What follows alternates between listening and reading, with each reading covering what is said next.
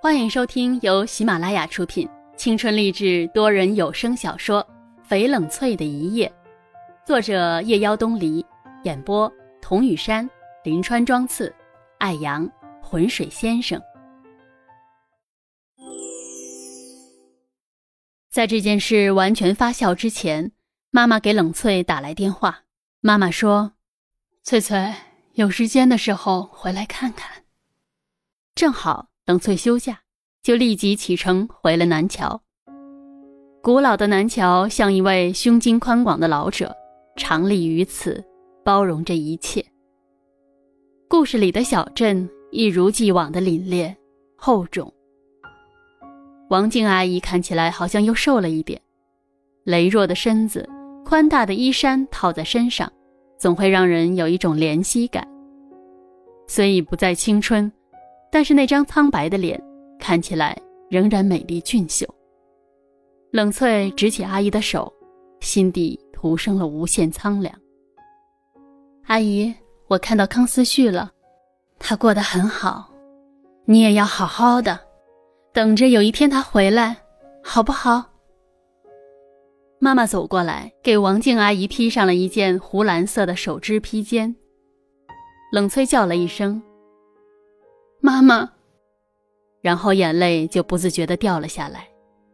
妈妈把冷翠的头靠在自己的怀里，妈妈的衣衫上有着淡淡的花香，很温暖、舒服的味道。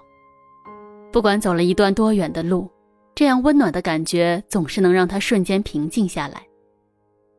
妈妈说：“翠翠，不管发生了什么样的事情，你要记住，爸爸和妈妈。”永远都在这里。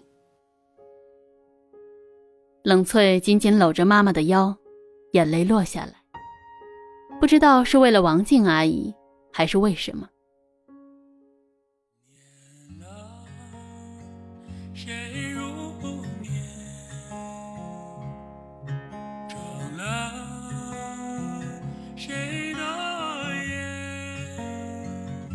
谁在花飞前闭眼？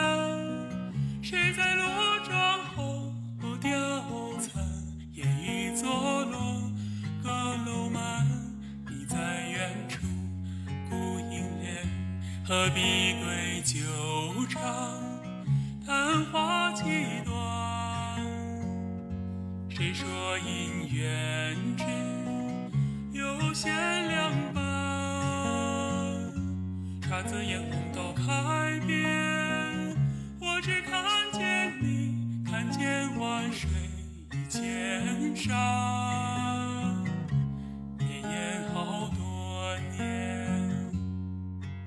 遇见，是康思旭给这首歌起的名字。人生有多少遇见是无法预料的，又有多少遇见是从此执迷不悟的？姹紫嫣红都开遍，我只看见你，看见万水千山。绵延好多年，康思旭，你怎么可以把歌词写的这样美？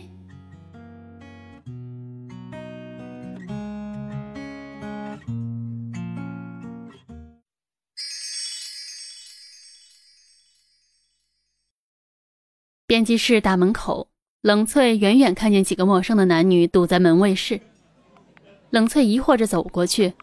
桑河突然冒出来，拽住冷翠。翠翠，你现在别进去，他们都是为你来的。我，谁让你跟秦慕年扯上了关系？他们见不着秦慕年，当然要来你这儿瞅瞅机会。冷翠还以为这件事情已经结束了，桑河乐得直笑。翠翠在圈里混了这么久，还这么单纯，可不行啊！身正不怕影子歪，我才不怕呢。你是不怕，可有人是要利用你，有人要拿你做挡箭牌，总归是麻烦事儿。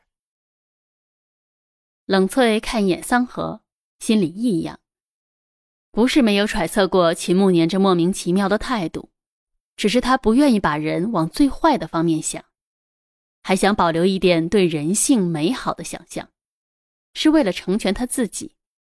桑河莞尔，翠翠。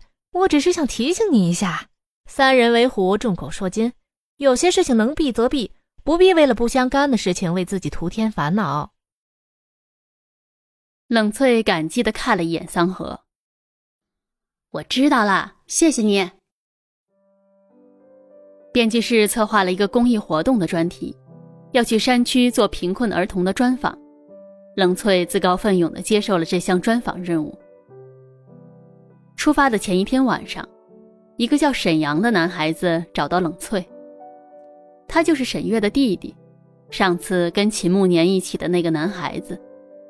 冷翠正手忙脚乱地捡起一个掉在地上的文件夹，抬眼就看见了沈阳。夜幕下的沈阳看起来很单薄，远远的走过来，清清瘦瘦的样子。他说：“你好，我是沈阳，我们之前见过面的，你还记得我吗？”冷翠跟沈阳坐在公园的长椅上说话。月亮很大。透过树叶，稀稀疏疏的洒下来淡淡的光。沈阳偏着头，有点不好意思的看着冷翠。不好意思啊，不知道这样来找你会不会很唐突，但是我就是想来找你，想来看看你。我看到你跟我哥的照片，我猜想你们认识，就跟我哥的秘书打听到你在这里工作。冷翠看着这个月光下坐着的少年。十七八岁的年纪，白衬衣，蓝色的休闲裤，剪得很短的头发，看起来干干净净、清清爽爽的。冷翠说：“我长得很像沈月，对吗？” 你比沈月姐姐漂亮。沈阳不好意思的看一眼冷翠，直言不讳的说：“但是在我心中，沈月姐是最漂亮的女孩。”冷翠对沈阳笑笑：“你跟你姐姐的感情真好，真让人羡慕。”沈阳有些伤感的叹气：“唉，我很小的时候就跟着妈妈嫁到沈月姐家了。我有先天心脏病，不能跟普通人一样自如的生活，所以我从小都是一个人待着。那个时候很封闭自己，因为生病而自卑。可是……”自从来到沈月姐的家，她就一直照顾我，陪着我说笑，陪着我玩。渐渐的，我童年不再是黑色，有了色彩。顿了一下，他继续说：“要是没有沈月姐，我可能也活不到今天。”说到沈月，冷翠看到这个少年的眼睛里有光。那沈月呢？沉吟了良久。沈阳才抬起头来。他死了。冷翠愣在那儿，他原以为他们口中的这个女生只是离开了，没想到。沈阳把头埋进臂弯里，不再说话。此时此景让冷翠有些无力。老天从来都是不公平的，麻绳专挑细处断。在生死前，其他都是小事。本集已播讲完毕，我是雨山。